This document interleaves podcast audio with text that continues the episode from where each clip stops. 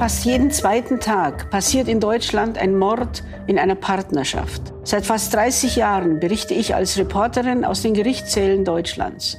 Die sogenannten Haustyrannenmorde, bei denen typischerweise die Frau ihren Ehemann im Schlaf tötet, sind besonders interessant. Beim Mord schreibt das deutsche Gesetz eine lebenslange Freiheitsstrafe vor und berücksichtigt nur selten das tragische Schicksal einer Angeklagten.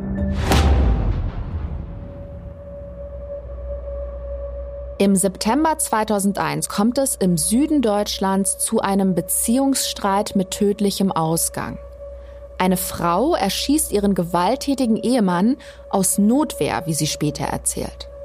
Nachforschungen werfen ein grausiges Bild auf die Beziehung. Erniedrigungen, Schikanen und Schläge haben das Leben der Frau für fast 18 Jahre bestimmt.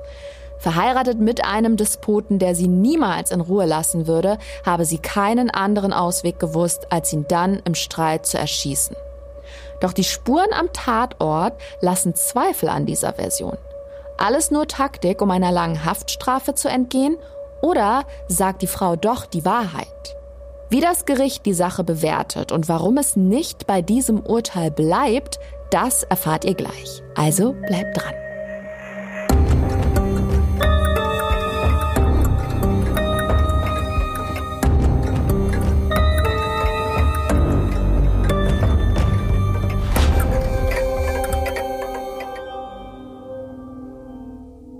Hallo und herzlich willkommen zu einer neuen Folge Mordlausch. Ich freue mich sehr, dass ihr wieder dabei seid.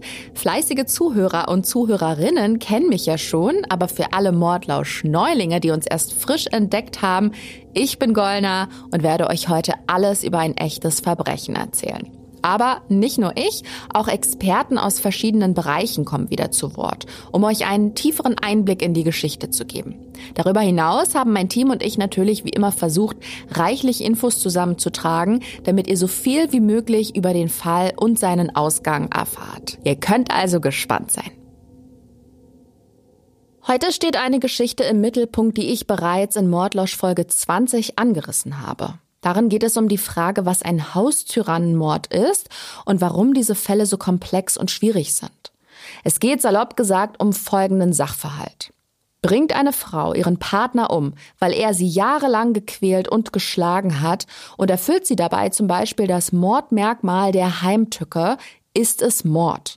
Und darauf stehen in Deutschland mindestens 15 Jahre Freiheitsstrafe. Doch die Frage ist, geht der Tat ein jahrelanges Martyrium voraus, ist dann dieses Strafmaß überhaupt angemessen? Und ist es das nicht, wie lässt es sich juristisch umschiffen? Und genau deshalb hat der heutige Fall damals ziemlich hohe Wellen geschlagen. Er hat die Debatte über eine Anpassung der Paragraphen für Mord und Totschlag in Deutschland neu befeuert. Mein Team und ich fanden ihn auf jeden Fall so spannend, dass wir gedacht haben, widmen wir dem doch eine ganze Folge. Das heißt aber auch, heute geht es um Beziehungsgewalt der übelsten Art. Daher an dieser Stelle eine Triggerwarnung. Wer um das Thema physische und psychische Gewalt in der Partnerschaft einen Bogen machen muss oder möchte, der überspringt diese Folge besser. Außerdem werde ich an einer Stelle auch über Suizid reden. Auch hier, wer sich damit nicht befassen möchte oder kann, lässt die Folge besser aus. Ich will dieser Art von Gewalt eigentlich nicht zu viel Raum geben. Es ist schon so erschreckend und grausam genug, zu was manche Menschen fähig sind. Aber es ist auch unmöglich, über den Fall zu reden, ohne die eine oder andere Situation zu schildern, die letztendlich zu der Tat mitgeführt hat. In diesem Fall kommt man nicht umhin, sich zu fragen, was ist Recht und was ist Gerechtigkeit? Vor allem, wenn die Täterin vorher viele Jahre lang das Opfer war und umgekehrt das Opfer gleichzeitig die ganze Zeit über Täter gewesen ist. Am besten lege ich jetzt mal los und fange erstmal damit an, was denn überhaupt passiert ist. Es ist das Jahr 2001 und wir sind im Süden Deutschlands, in einem kleinen Ort in Baden-Württemberg, etwa eine Autostunde südlich von Tübingen im Zollernalbkreis. Es ist eine idyllische und ruhige Gegend. Man kennt seine Nachbarn, trinkt mal gemeinsam ein Feierabendgetränk oder hält ein Schwätzchen am Gartenzaun. Und in dieser beschaulichen Ecke kommt es Ende September zu einer schrecklichen Beziehungstat. Eine Frau, nennen wir sie Susanne B., erschießt ihren Ehemann im Schlafzimmer mit einem Revolver.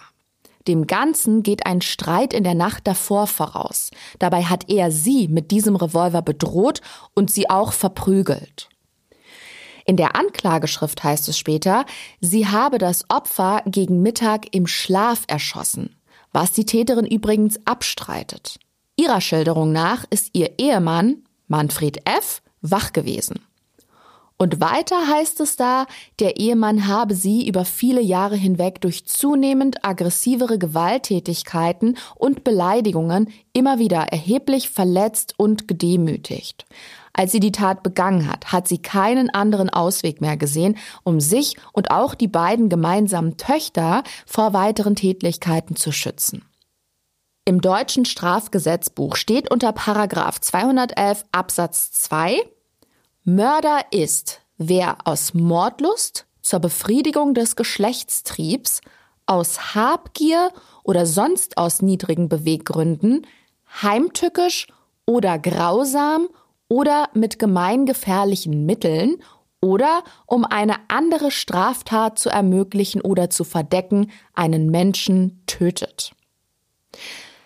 Susanne B. wird vorgeworfen, ihren Ehemann heimtückisch getötet zu haben, also als er wehr- und arglos war. Und damit wäre, wie ihr eben gehört habt, ein Mordmerkmal erfüllt. Aber nochmal zurück zum 21. September, dem Tattag. Während ihr toter Ehemann im Schlafzimmer liegt, ruft Susanne B. aufgelöst ihren Anwalt an, schickt ihren beiden Töchtern SMS und informiert auch ihre Eltern. Wenig später sind dann die Polizei und ein Team von der Spurensicherung vor Ort. Das Sichern von Spuren spielt in einem solchen Fall dahingehend eine große Rolle, weil sich nur so rekonstruieren lässt, was da passiert ist und vor allem, wie es abgelaufen ist. Es gibt ja keine Zeugen außer die Täterin. Die Experten sehen sich die Blutspuren an den Wänden des Schlafzimmers an, tüten mögliche Hinweise ein und machen Fotos. Währenddessen bleibt die Leiche des Mannes unverändert im Bett liegen und wird nicht bewegt. Sie wird erst später in die Gerichtsmedizin gebracht. Was den Ermittlern am Tatort sofort auffällt, auf das Opfer wurde achtmal geschossen, aber nur zwei Kugeln haben getroffen. Die restlichen sechs Kugeln sind neben dem Toten eingeschlagen. Anhand des Schussverlaufs und der Spurenlage, also den Blutspritzmustern an Bettdecke und Kleidung, kann man sehr viel ablesen. Zum einen, aus welcher Entfernung die Schüsse abgefeuert worden sind. Dann kann man außerdem durch die Einschlagposition der Kugeln ihren Flugverlauf nachvollziehen. Und das gibt wiederum Aufschluss darüber, ob das Opfer gelegen oder sich aufgerichtet hat. Da ich bisher nie gewusst habe, wie das heute genau gemacht wird, habe ich mal ein bisschen recherchiert und bin auf ein Interview mit einer Sachverständigen für forensische DNA-Analytik und Blutspurenmusteranalyse am Landeskriminalamt Berlin gestoßen. Heike Göllner heißt die Dame und sie erklärt da, wie das abläuft. Es ist wohl so, dass die Experten sich die Spuren zunächst erstmal immer am Tatort direkt anschauen. So lässt sich am besten eine räumliche Vorstellung des Tathergangs entwickeln. Dann werden mit einem 3D-Scanner die genauen Abstände der Objekte am Tatort bestimmt, gestützt von einem Computerprogramm, mit dem sich auch Spritzfelder aufnehmen und am PC weiterverarbeiten und auswerten lassen. Spannende Sache, wie ich finde, und das wollte ich euch nicht vorenthalten. Neben den zwei Einschusswunden, die letztendlich auch zum Tod geführt haben, sind erstmal keine anderen Verletzungen offensichtlich. Es wird davon ausgegangen, dass die Schüsse in einem sehr kurzen Abstand abgegeben worden sind, vielleicht sogar nur innerhalb weniger Sekunden. Dem Opfer ist also nicht sonderlich viel Zeit für eine Reaktion geblieben, um zu fliehen oder sich zu wehren oder dergleichen. Axel Petermann ist einigen von euch sicherlich ein Begriff. Er gilt als einer der bekanntesten Profiler Deutschlands und auch er kennt den Fall. Er kann uns erklären, was aus dem Schussgutachten und dem Bericht der Gerichtsmedizin hervorgeht und welche Schlüsse insbesondere das Gericht später daraus zieht. Man kann etwas bei der Obduktion herausfinden, wie lange Verletzungen überlebt worden sind, ob ein Täter noch etwas weiteres getan hat, vielleicht den, den äh, Mund äh, schließen oder, oder, oder bedecken, also ein Angriff gegen den Halsverlegung der Atemwege. All das lässt sich ablesen. Im Fall von Susanne B. ist es so gewesen, dass äh, das Gericht davon ausgegangen ist, dass sie den schlafenden Mann getötet hat. Man geht also davon aus, die Täterin habe Manfred F. im Schlaf getötet und damit ist es Mord, heimtückisch verübt, da das Opfer überrascht worden ist und nicht in der Lage war, sich zu wehren. Susanne B. schildert die Situation aber anders. Sie sagt, ihr Mann sei wach gewesen. Sie habe als erstes zur Waffe gegriffen, bevor er es tun konnte, und sie habe einfach keinen anderen Ausweg mehr gesehen. Nur so habe sie sich und ihre Töchter vor den brutalen Übergriffen ihres Mannes schützen können. Die Frage ist nun, stimmt das? Und falls ja, was würde das für die Bewertung des Falls auch im strafrechtlichen Sinne bedeuten? Im nun anstehenden Prozess will man klären, was an den Schilderungen von Susanne B. dran ist, auch um die Tat und ihre Hintergründe zu verstehen. Dafür schaut man zurück, wie alles begann. Susanne B. und Manfred F. lernen sich 1983 kennen und verlieben sich ineinander. Manfred F. ist damals schon eine einschlägige Nummer in der Rockerszene und auch um einiges älter als seine Freundin. Die ist da gerade mal 18 Jahre alt. Eine hübsche junge Frau, die neugierig aufs Leben ist und offensichtlich ein Fable für Bad Guys hat.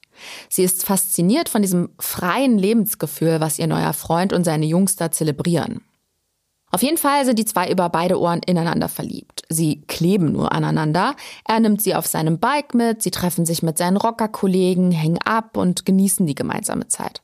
Für sie ist es die ganz große Liebe. Was interessant ist, obwohl Manfred F. so einen lockeren Lebenswandel führt, sind seine Wurzeln ganz anderer Art. Er kommt nämlich eigentlich aus sehr gutem Hause. Er ist in mehreren Motorradclubs Mitglied, bevor er selbst zum Präsidenten einer dieser Clubs aufsteigt. Die Leute sehen zu ihm auf und haben Respekt vor ihm, nicht zuletzt, weil er nicht sonderlich zimperlich mit Konkurrenten oder auch Mitgliedern umgeht.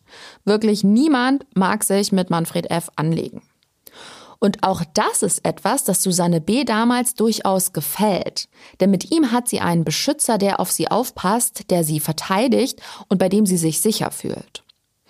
Was eine Partnerschaft mit solch einem Mann allerdings auch mit sich bringen kann, weiß die forensische Psychologin Nala Saime. Ihr erinnert euch vielleicht an sie, sie kam bereits in einem anderen Haustyrannenfall in Mordlausch Folge 20 zu Wort. Der Freund wird als groß, stark, durchsetzungsfähig gesehen. Der verteidigt mich. Ich weiß, dass ich mir keine dummen Sprüche äh, anhören muss, weil dann der andere sofort irgendwie eingreift. Ähm, das wird als attraktiv empfunden. Aber die Kehrseite ist natürlich, dass dieses äh, Dominanz- äh, und Machtbewusstsein äh, im Binnenverhältnis natürlich auch seinen Raum haben will. Was Nala Seime hier also andeutet, der Mann, bei dem sich Susanne B. so sicher wähnt, der so durchsetzungsstark und beschützend auftritt, könnte auch ihr gegenüber so gnadenlos seine Vormachtstellung zeigen wie seinen Kollegen oder anderen Leuten gegenüber. Aber erstmal ist für eine kurze Zeit alles in bester Ordnung, das Paar schwebt auf Wolke 7. Manfred F. ist in Rockerkreisen ziemlich bekannt. Er genießt in seinem Club, wie gesagt, ein hohes Ansehen. Und als Präsident hat er jetzt keine großen Aufgaben oder viele Verpflichtungen. Er delegiert viel mehr und gibt Befehle an seine Handlanger, die dann alles für ihn erledigen. Ich weiß ja nicht, wie es euch geht, aber ich bin keine Expertin, was Rocker und ihre Tätigkeiten in Deutschland betrifft. Ich könnte ein, zwei Clubs aufzählen und weiß auch, dass innerhalb so einer Gruppe viel Wert auf gewisse Prinzipien wie Loyalität, Verschwiegenheit und Ehre gelegt wird. Andererseits hört man auch immer wieder von Vorfällen, bei denen sich eine gewisse Gewaltbereitschaft zeigt und Strukturen von organisiertem Verbrechen nachgewiesen werden. Ich habe mich dazu mal auf den Seiten des BKA schlau gemacht und da gibt es einen ganz ausführlichen Beitrag zum Thema Rockergruppen und Rockerkriminalität. Laut der Definition dort folgt die Struktur solcher Gruppierungen einem strengen hierarchischen Aufbau und ist geprägt von engen persönlichen Bindungen der Gruppenmitglieder untereinander und demfolgend gibt es da auch nur geringe Bereitschaft, mit den Behörden zu kooperieren.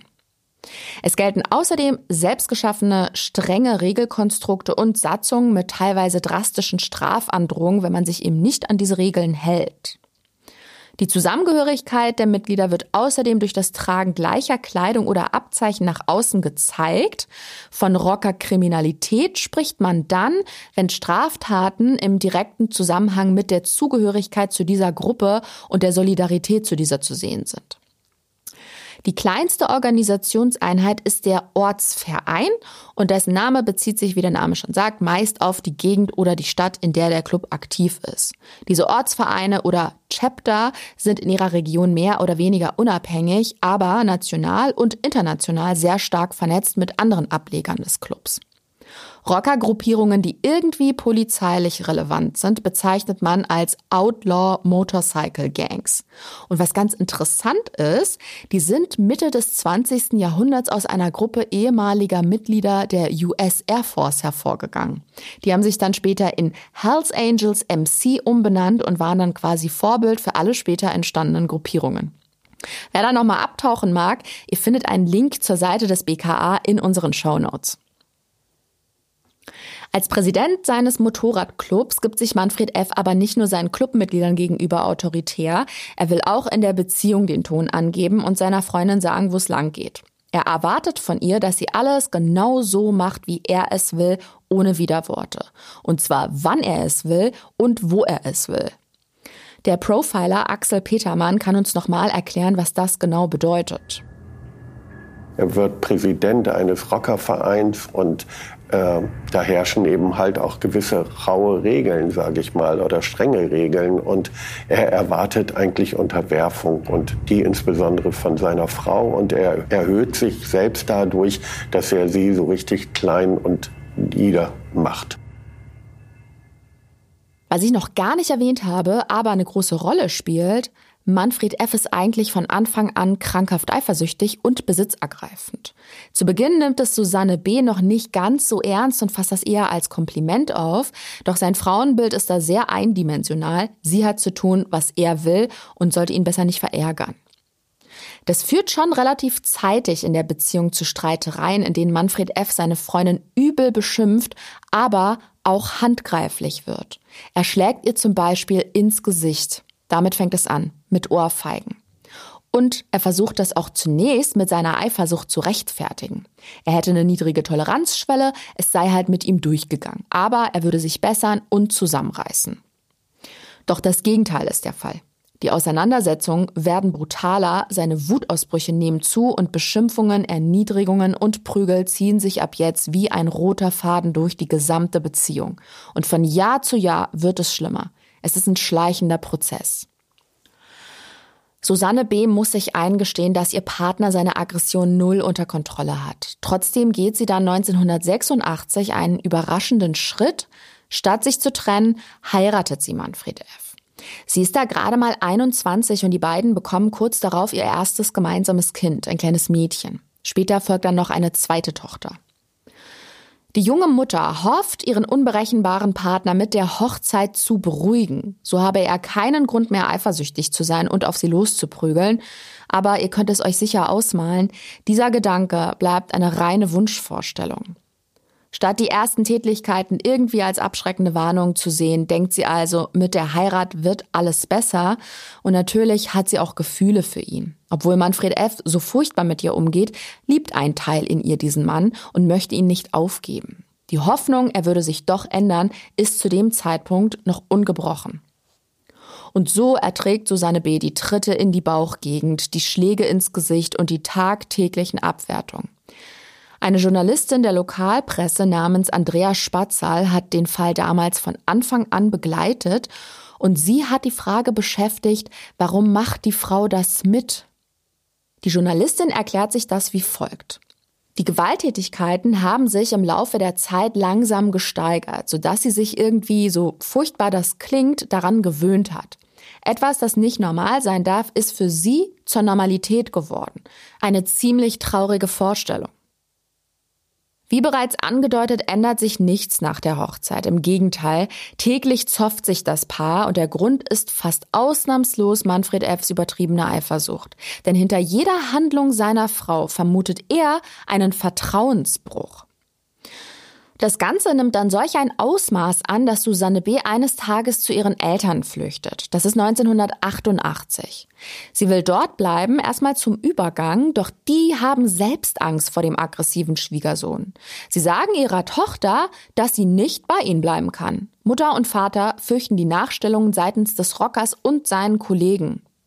Zumal Manfred F. seiner Frau damals schon gedroht hat, wenn sie es wagen würde, ihn zu verlassen, dann wäre es nur eine Frage der Zeit, bis er sie findet. Sie könne nicht untertauchen, weil er durch seine Rockerfreunde bestens vernetzt sei und sie überall aufspüren würde. Sie gehöre ihm allein und niemand habe Anspruch auf sie. Susanne B. bleibt also notgedrungen bei ihrem Ehemann und der prügelt weiter so lange, bis sie bewusstlos wird. Oder er tritt mit seinen Springerstiefeln auf sie ein. Einmal schlägt er ihren Kopf so heftig gegen die Zimmerwand, dass Susanne B. zu Boden geht, sich nicht mehr rührt und Manfred F. selbst glaubt, er habe seine Frau getötet. Oder einmal träumt er nachts schlecht und malträtiert sie daraufhin, während sie schläft. Er gibt ihr die Schuld für seinen Albtraum und schlägt ihr einfach mit der Faust ins Gesicht, so heftig, dass ihre Lippe aufplatzt und chirurgisch versorgt werden muss. Das alles ist eigentlich kaum vorstellbar. Er entschuldigt sich nach seinen Ausrastern immer wieder bei seiner Frau und gibt ihr aber auch zu verstehen, dass sie selbst schuld sei. Sie provoziere ihn und bräuchte sich dann nicht wundern. Irgendwann weiß die junge Mutter gar nicht mehr, was richtig oder falsch ist. Egal was sie macht, sie ist unsicher und verliert jegliches Vertrauen in sich selbst. Susanne B. gelingt es zu Beginn, die zwei gemeinsamen Töchter vor ihrem Mann zu schützen. Doch je alltäglicher die Übergriffe werden, desto schwieriger wird es, die Mädchen von der Gewalt abzuschirmen. Es ist dann auch so, dass sie ein drittes Mal schwanger wird. Aber auch da nimmt Manfred F. keine Rücksicht. Er tritt seiner Frau in den Bauch und schlägt sie regelmäßig krankenhausreif. Sie verliert das Kind und schon die zweite Tochter ist mit einem Geburtsdefekt zur Welt gekommen. In beiden Schwangerschaften wurde sie, wie gesagt, von ihrem Mann misshandelt. Ich habe ja vorhin erzählt, dass ihre Eltern sie aus Angst nicht bei sich aufnehmen. Kann man sich zwar nicht vorstellen, aber so ist es in dem Fall. Daher versucht Susanne B. es in einem Frauenhaus und findet dort auch Schutz. Doch da bleibt sie nur ein paar Wochen, denn Manfred F. spürt sie dort auf. Und er will sie zurückgewinnen. Er beteuert, er würde sie über alles lieben und sich ab jetzt anders verhalten. Keine Schläge und keine Erniedrigung mehr. Das ist aber etwas, das er auch vorher immer gemacht hat. Nachdem eine Situation extrem eskaliert ist und er seine Frau geschlagen hat, ist er mit teuren Geschenken oder Blumen angekommen. Es wäre ein Ausrutscher gewesen und würde nie wieder vorkommen. Und Manfred F. kann seine Ehefrau tatsächlich davon überzeugen, aus dem Frauenhaus auszuziehen und wieder zu ihm zurückzukommen. Sie gibt ihm eine zweite Chance, auch weil sie ihren zwei Töchtern den Vater nicht vorenthalten will. Sie hadert zwar, willigt aber letztendlich ein. Vielleicht ist es wirklich so, dass Manfred F. sein Verhalten ernsthaft und langfristig an diesem Punkt ändern will, weil er seine Frau liebt. Fakt ist aber, die guten Vorsätze halten nie lange. Er ist nach ihrer Rückkehr für eine kurze Zeit verträglicher, fällt aber schon bald wieder in seine alten Verhaltensmuster zurück. Dann zieht das Paar mit den zwei Kindern 1993 um. Manfred F. erwirbt ein großzügiges Grundstück mit einem schönen Haus und einem großen Garten und Susanne B. sieht die guten Seiten ihres Mannes bestätigt. Es ist für sie ein Liebesbeweis und zeigt, dass er mit ihr und den Kindern zusammenleben möchte und die Beziehung schätzt. Vielleicht ist es die Wende, die sie so herbeigesehnt hat. Aber auch das bleibt ein Wunschtraum. Von einer gleichberechtigten Partnerschaft ist hier nicht zu sprechen. Manfred F. blüht erneut auf in seiner Rolle als gnadenloser Haustyrann. Er lässt sich von ihr von früh bis abends bedienen. Auf Fingerzeig muss sie funktionieren und trotzdem kann sie es ihm nicht recht machen. Prügel und Schikan sind für Susanne B. wieder an der Tagesordnung. Die Gerichtsreporterin Gisela Friedrichsen kennt ihr vermutlich auch noch. Sie hat sich ebenfalls intensiv mit dem Fall befasst und kann dann nochmal einen Einblick geben. Er hat sie eigentlich entpersonalisiert. Sie war für ihn eine Dienerin oder ein, eine Magd, ein, ein, ein Nichts, das, auf das er treten konnte und das sich nicht gewehrt hat gegen ihn. Er bestraft sie für Dinge, man, man begreift es nicht, weil die Tür klappert oder er schlägt sie so, dass sie gegen eine Tür fällt und dann schlägt er sie erst recht nochmal, weil die Tür kaputt gehen hätte können, dadurch, dass sie da dagegen geflogen ist. Ich weiß ja nicht, wie es euch geht, aber wenn man das so hört, es klingt wie die absolute Hölle auf Erden. Es ist mir unbegreiflich, wie man das aushalten kann.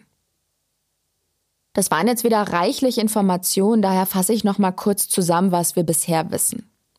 Susanne B. ist zweifache Mutter und hat einen gewalttätigen Ehemann, der sie wortwörtlich tyrannisiert. Er ist Präsident eines Rockerclubs und schlägt und erniedrigt sie über Jahre und sie muss alles tun, was er von ihr verlangt. Mittlerweile ist sie eigentlich nur noch ein Schatten ihrer selbst. Sie versucht ihm zu entkommen und zieht in ein Frauenhaus, doch wenig später kehrt sie wieder zu ihm zurück. Sie denkt dabei an ihre Kinder und klammert sich an die Hoffnung, der Mann, in den sie sich mal verliebt hat, würde sich vielleicht doch noch ändern. Aber das passiert nicht. Trotz seiner furchtbaren Entgleisungen gelingt es Manfred F. zumindest für eine gewisse Zeit nach außen hin eine Fassade aufrechtzuerhalten. Insgesamt versucht er zumindest im häuslichen Umfeld Zeugen für seine Taten zu vermeiden. Es gibt Tage, an denen Susanne B. die körperlichen Traktierungen anzusehen sind, dann sagt sie eben Termine ab und verlässt das Haus nicht. Oder wenn Manfred F. zum Beispiel mitbekommt, dass die Nachbarn im Garten sind, zieht er seine Frau ins Haus und beschimpft und verprügelt sie dort weiter. Niemand soll mitkriegen, was da bei dem Paar wirklich vor sich geht. Der Plan geht allerdings nur bedingt auf. Dazu komme ich später noch. Es liegt ja auf der Hand, dass Manfred F. ein Aggressionsproblem hat, beziehungsweise keine Kontrolle über seine Wutausbrüche. Aber das ist nicht die einzige Auffälligkeit in seinem Persönlichkeitsprofil. Axel Petermann kann uns dazu etwas mehr verraten. Ich würde Manfred F. als narzisstischen Chauvinisten sehen, als Mann, der doch von sich total überzeugt ist, der sich über andere erhebt, der sich als Gott bezeichnen lässt, der auf der anderen Seite ja verlangt, dass alle anderen ihnen in gewisser Weise untertan sind. Äh, seine Frau hat ihn zu bedienen, sie muss alles ihm nachtragen, sie muss eigentlich immer präsent für ihn da sein und seinen Wünschen sofort dann eben halt auch nachkommen. Also ihn kämmen, ihn waschen, äh, mehr oder weniger alles für ihn tun. Und sie darf natürlich auch keine Gefühle zeigen, äh, was ihr gefällt oder was ihr nicht gefällt, was ihr misshagt. Wenn er sie schlägt, darf sie keine Reaktion zeigen. Sie muss es still erdulden. Und wenn sie das nicht tut, dann steigert sich die Gewalt. Für Susanne B. geht es mittlerweile ums nackte Überleben. Die Zeiten, in denen sich ihr Mann mal freundlich gegeben hat, sind endgültig vorbei. Seit dem Umfeldwechsel hat sich eigentlich alles nur noch mehr verschlimmert. Ob Tag oder Nacht, die Angst vor ihm und seinen Schlägen und Tritten ist allgegenwärtig. Sie nimmt die ständigen Beleidigungen und körperlichen Übergriffe ohne Widerworte oder gar Gegenwehr hin. Sie weiß, das würde ihren Mann nur noch mehr erzürnen und er würde noch kräftiger zuhauen. Was er nun auch regelmäßig macht, er holt die Mädchen dazu und lässt sie zusehen, wie er die Mutter verprügelt. Aber irgendwann spitzt sich die Situation noch weiter zu. Manfred F. geht nun auch an die zwei Töchter und beginnt diese ebenfalls zu misshandeln und zu schlagen. Und da nimmt sie ihre letzte Kraft zusammen, um wenigstens ihre Kinder zu schützen. Doch in dem Moment, wo sie ihre Kinder verteidigt, verschlechtert sich ihre eigene Situation. Er wird noch wütender auf sie, schlägt noch härter zu und es ist so schlimm, dass Susanne befürchtet, er könnte sie oder auch eine der zwei Töchter bei einem seiner Ausraster jederzeit umbringen. Mittlerweile ist Susanne B. gezeichnet von den jahrelangen Misshandlungen. Und irgendwie ist es schwer vorstellbar, dass wirklich niemand etwas in dieser Zeit mitbekommen haben will oder eingegriffen hat. Die Journalistin Andrea Spatzal hat sich das auch gefragt. Wie kann so etwas unentdeckt bleiben, beziehungsweise wieso hat sich Susanne B. nicht zum Beispiel an die Behörden gewandt und hat sich dort Hilfe gesucht? Sie kommt bei ihren Nachforschungen zu dem Schluss, dass Susanne B. sich damals einfach in einer schrecklichen Zwickmühle befindet. Einerseits ist da die Abhängigkeit vom Partner, aus der sie keinen wirklichen Ausweg sieht. Sie hätte aber die Polizei informieren oder erneut in ein Frauenhaus gehen oder sich zum Beispiel beim Jugendamt melden können. Diese Instanzen hätten ihr helfen können, trotzdem hat sie sich nie oder nicht erneut an sie gewandt. Andrea Spatzal erklärt sich das wie folgt. Sie ist der Meinung, dass Susanne B. diesen Auswegen einfach nicht vertraut hat. Der angeschlagene psychische Zustand und diese tief sitzende Angst haben sie davon abgehalten. Sie hat geglaubt, ihr Mann würde immer stärker sein und sie überall finden. Er würde immer die Macht über sie behalten. Und wenn sie vor ihm flüchtet, wird er ihr ewig nachstellen. Und auch ihren Kindern. Andererseits ist es wohl auch so, dass Susanne B. ihr Leid, wie gesagt, gut vor der Außenwelt verbirgt. Sie verschleiert die Spuren der Gewaltausbrüche ihres Mannes, versteckt sie oder spielt sie runter. Wenn sie zum Beispiel im Krankenhaus oder beim Arzt behandelt werden muss, weil er ihr Zähne ausgeschlagen oder sie durch seine Tritte eine Nierenquetschung erlitten hat, sagt sie einfach, sie sei gestürzt oder sowas. Sie überlegt sich also Ausreden. Vielleicht hegen damals Nachbarn oder Freunde mal Verdacht oder ihnen ist auch mal was aufgefallen, dann allerdings nicht in einer Deutlichkeit, die sie zum Handeln animiert hat.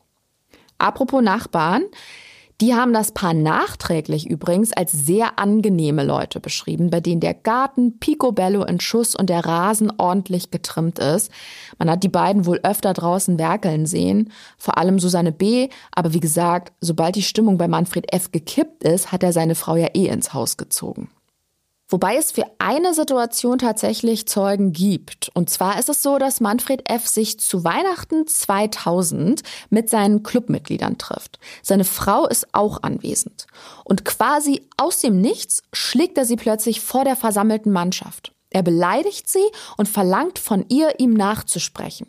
Was? Das erzählt uns Gisela Friedrichsen. Er zwingt sie vor seinen, den Mitgliedern seiner Rockerbande vor ihm niederzuknien, denn er ist ja der Gott, und zu sagen, ich bin eine Schlampe, ich bin der letzte Dreck, jawohl, du hast recht.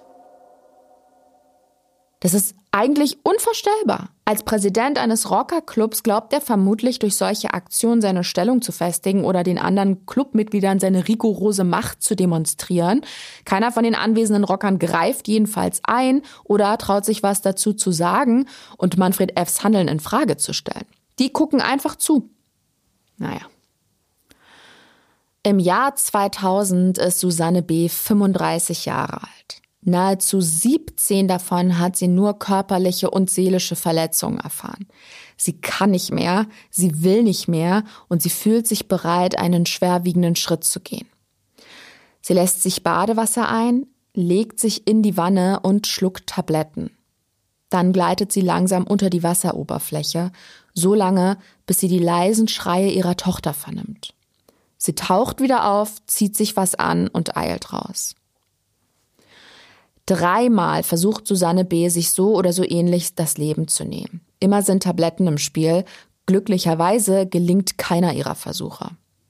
Danach wird der zweifachen Mutter bewusst, sie kann und will ihre Kinder nicht allein lassen.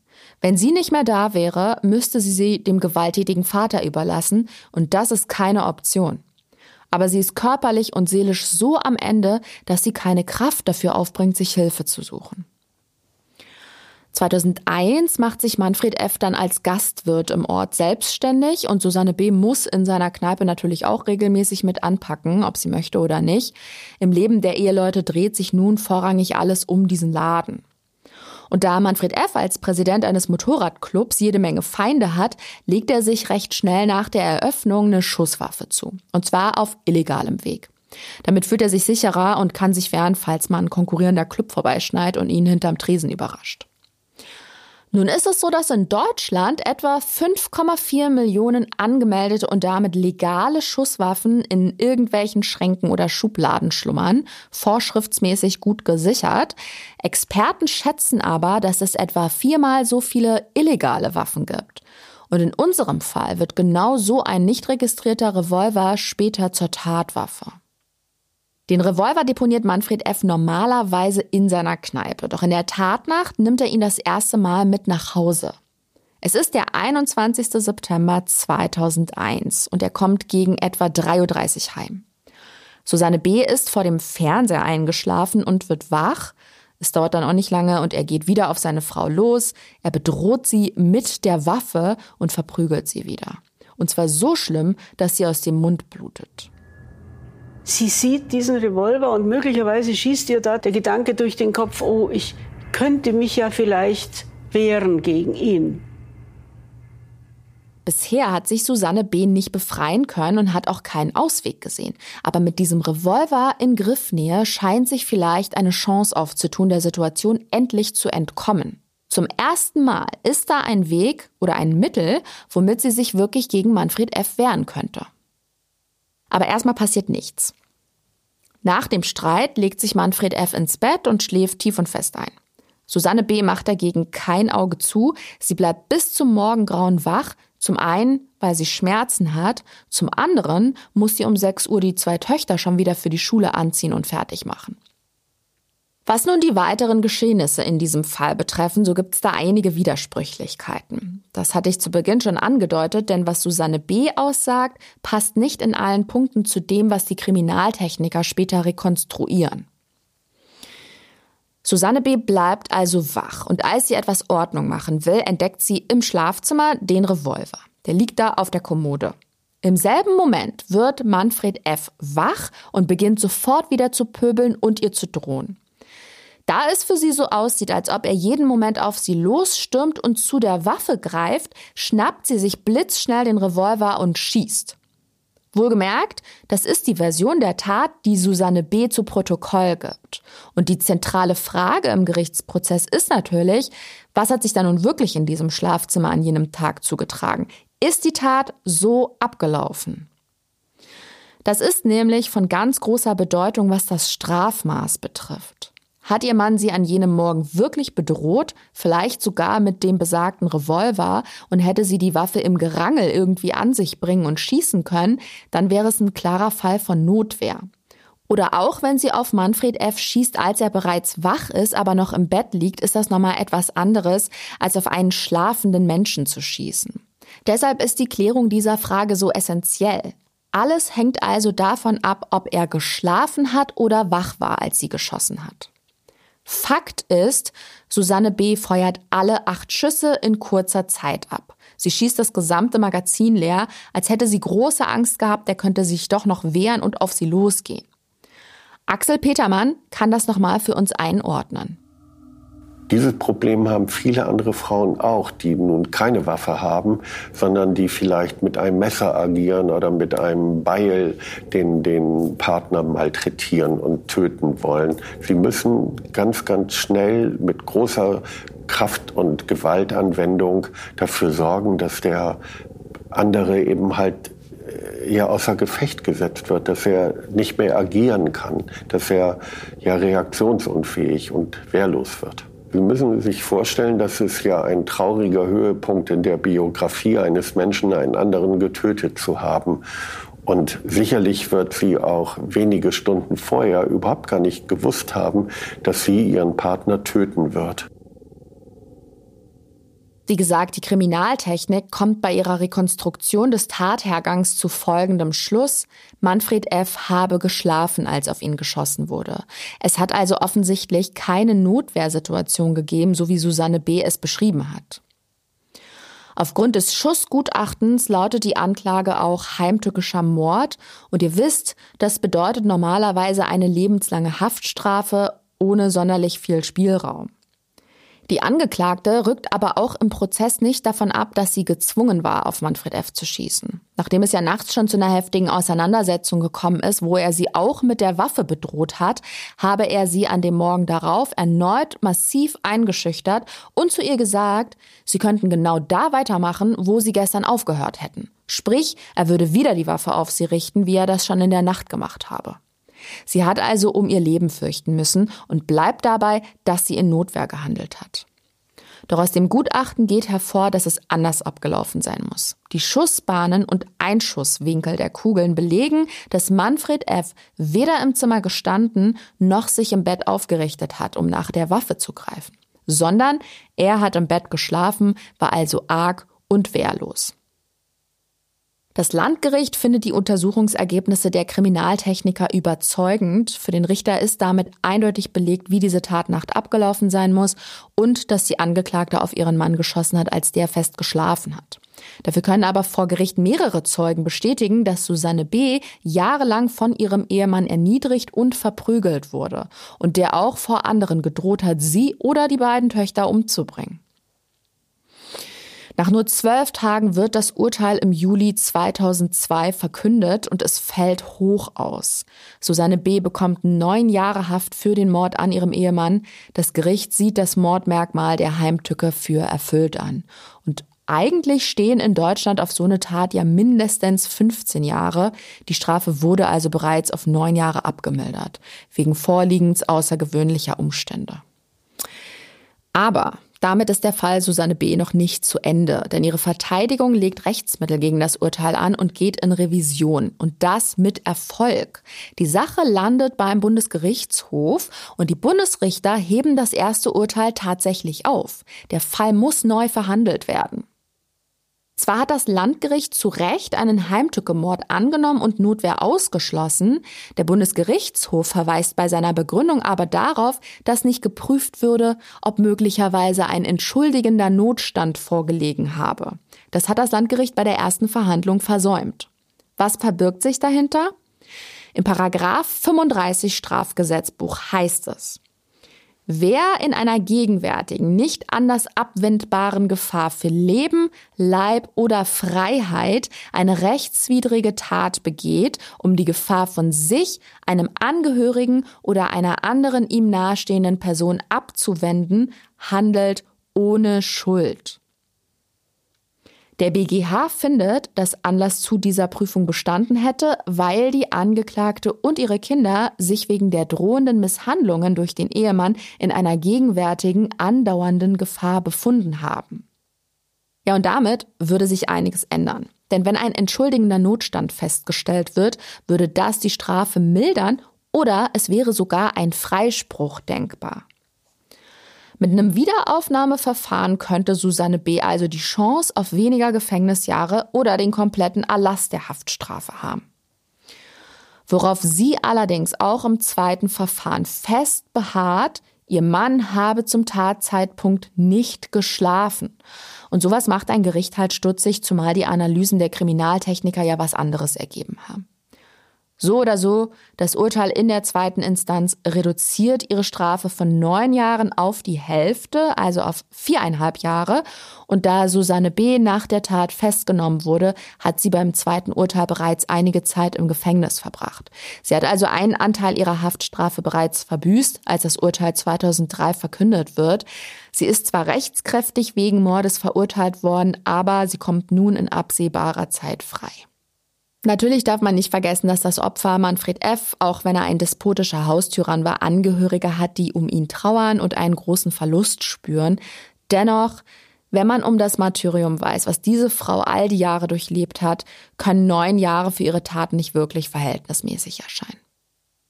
Susanne B. ist mittlerweile schon einige Jahre wieder auf freiem Fuß. Sie wohnt heute in einer ruhigen Kleinstadt im Süden Deutschlands, wo sie auch einer geregelten Arbeit nachgeht. Ihre beiden Töchter sind mittlerweile erwachsen und ebenfalls berufstätig. Susanne B. hat außerdem wieder geheiratet und ist nochmal Mutter eines Sohnes geworden. Die Chance auf einen Neuanfang hat sie also genutzt und führt heute ein Leben nach ihren Vorstellungen.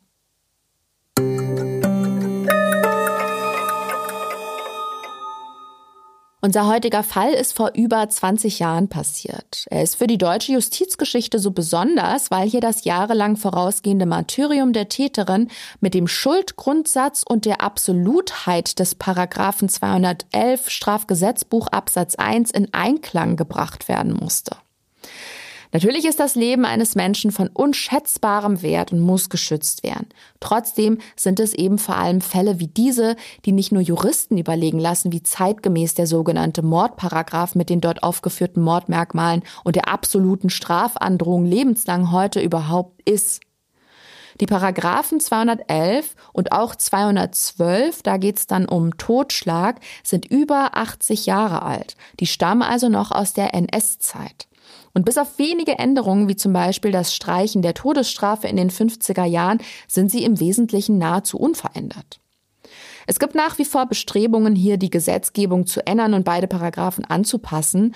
Und bei den vorgeschlagenen Umformulierungen und Präzisierungen geht es nicht darum, das Strafmaß lebenslang zu streichen, sondern neben seiner Absolutheit zum Beispiel auch die Option zu integrieren, eine zeitige Freiheitsstrafe zu verhängen, also eine zeitlich begrenzte Freiheitsstrafe. Einfach um im Einzelfall der Tat und der Täterin oder dem Täter besser gerecht zu werden. Solange das aber nicht passiert, müssen sich die Gerichte weiterhin zu helfen wissen, eine lebenslange Freiheitsstrafe zu umgehen, falls es in besonderen Fällen wie zum Beispiel einem Haustyrannenmord angebracht erscheint. So, ihr Lieben, das war's für die heutige Folge Mordlausch. Wie immer freuen wir uns, von euch zu hören. Lasst gerne einen Gruß da und falls euer Herz für True Crime schlägt, dann abonniert Mordlausch am besten, falls noch nicht geschehen. Dann verpasst ihr keine Folge mehr. Alle Infos findet ihr auch unter www.tlc.de slash podcast. Nächste Woche gibt's auch wieder einen spannenden Fall auf die Ohren. Da verpasst eine junge Frau in Eile den Bus zur Arbeit und ein hilfsbereiter Autofahrer bietet an, sie mitzunehmen. Trotz anfänglichem Misstrauen steigt sie ein. Der größte Fehler ihres Lebens, wie sie bald feststellen wird. Warum? Das erfahrt ihr nächste Woche hier bei Mordlausch.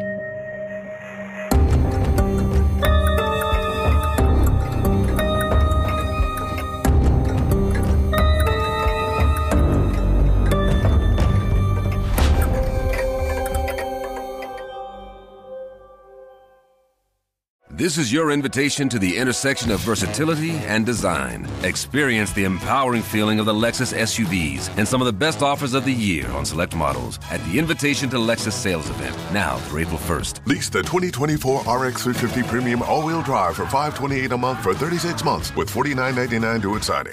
Experience amazing at your Lexus dealer. Call 1-800-USA Lexus for important lease offer and pricing details. Not all customers will qualify. Offer in the Lexus Eastern area and it's April 1st, 2024.